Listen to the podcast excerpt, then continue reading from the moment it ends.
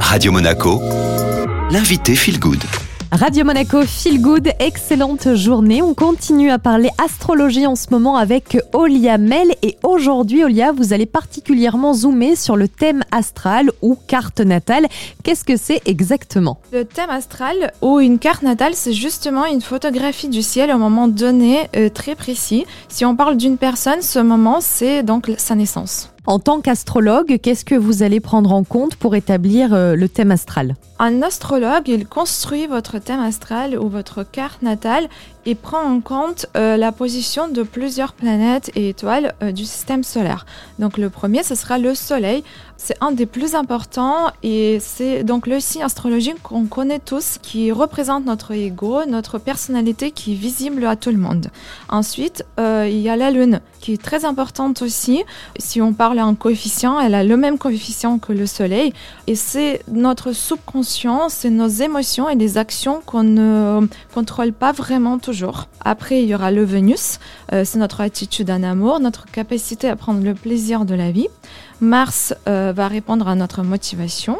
Le Mercure, c'est notre capacité d'apprendre, de communiquer, de vendre ou de se vendre.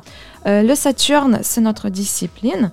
Et ensuite, ce seront des planètes comme Jupiter, Uranus, Neptune et Pluton qui indiquent les caractéristiques plus génériques, parfois générationnelles, puisqu'elles sont plus lentes et plus éloignées du Soleil. Pour le thème astral, on comprend bien qu'il faut euh, sa date de naissance, c'est la base. Est-ce qu'on peut quand même compléter avec d'autres infos qui peuvent vous être utiles?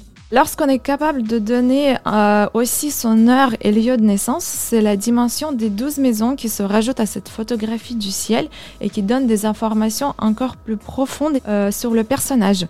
Vous avez déjà sûrement entendu parler de l'ascendant, c'est donc la maison 1 et cette maison, elle symbolise notre enveloppe physique, notre image dans les yeux des autres, mais donne aussi des indications sur notre place dans le monde. Ça fait un peu penser euh, à une grande toile d'araignée où plus on donne d'informations et plus elle se tisse précisément. Est-ce que ça prend du temps euh, de réaliser un thème astral, Olia? Tout à fait, ça prend beaucoup de temps, mais grâce à l'arrivée des technologies ces derniers temps, ça nous a apporté beaucoup euh, d'avancées, puisque avant, les astrologues, ils construisaient rien que la carte natale, le thème astral à la main, et donc ça prenait énormément de temps. Aujourd'hui, chacun peut le faire euh, sur Internet, c'est très facile avec juste la date, heure et lieu de naissance, mais c'est surtout l'interprétation qui compte parce que sur Internet, on peut lire euh, beaucoup de descriptifs différents, mais il faut savoir les combiner pour euh, arriver à un vrai descriptif très nuancé.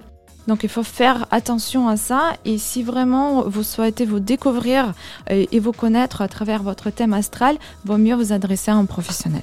C'est bien noté. Merci beaucoup, Olia, d'avoir été avec nous. L'interview, elle est disponible, comme toujours, en podcast sur Spotify, Deezer ou encore au chant en tapant Radio Monaco Feel Good. Vous avez également l'épisode précédent euh, qui vous en explique un petit peu plus sur le fonctionnement de l'astrologie. Et il est l'heure maintenant qu'on se détende. On profite ensemble du retour de la musique.